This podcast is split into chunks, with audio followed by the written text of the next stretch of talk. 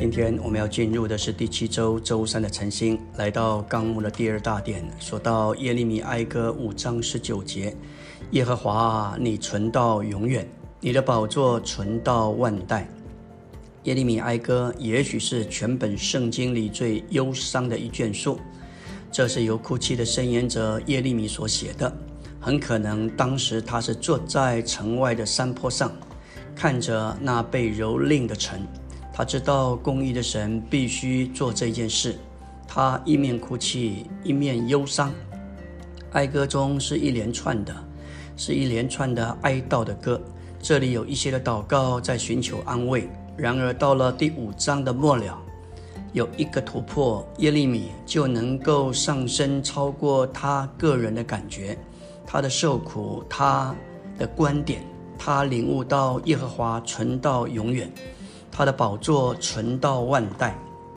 若是耶利米仅仅是属人的，他一点也无法解决以色列人的问题。但耶利米改变他立场和角度，从他自己转向耶和华。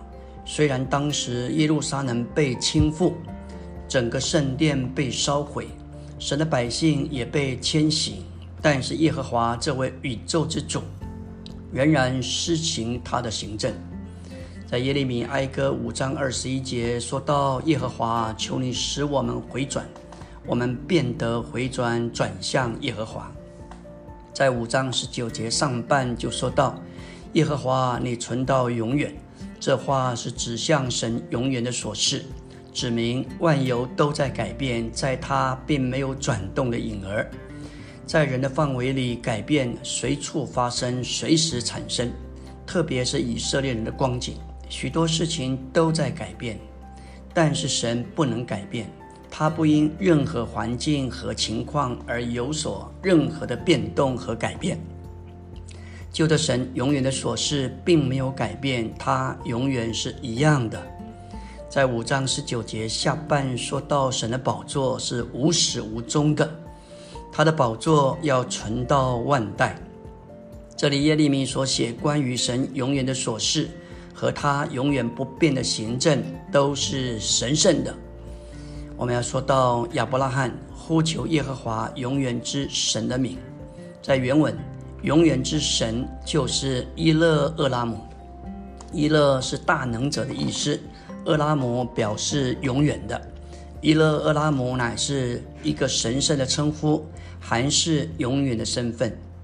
当亚伯拉罕借着呼求耶和华这永远的大能者，就经历这一位神是永活的，是隐秘的，是奥秘的，他就是永远的生命。这需要我们也能够经历这一个事实。当我们呼求主，我们乃是呼求那位我是，这一位是宇宙之主。呼求那得着天上地上所有的权柄的那一位，他是永活的，但是他做许多事都在隐秘之中，他是自隐的神，有许多的事是奥秘的，没有办法让我们知道，或者让我们心思能够明了。但是在深处，当我们摸着这位永活的隐秘的奥秘的一位，他就是我们永远的生命。我们要说到你的宝座存到万代，这个话是指向神永远不变的行政。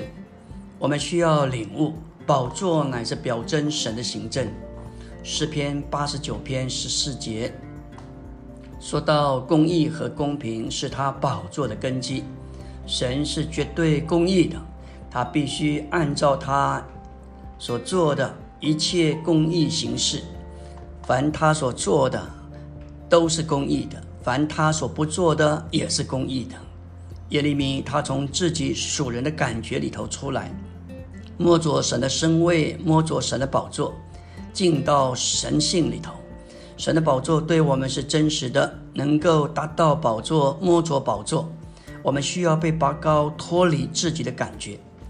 感谢主，在新约路撒冷里，神要在他的身位和行政上完全得着揭示。他的身位是永远的王，他的行政是那永远不能震动的国。这二者乃是神在对付他子民的事上不可摇动的根基。希伯来十二章，保罗说那话的时候，他乃是引用哈该那里所说的，要震动天地。今天我们所处的世界世代，我们不必太惊惶和惊讶，这个震动才刚开始。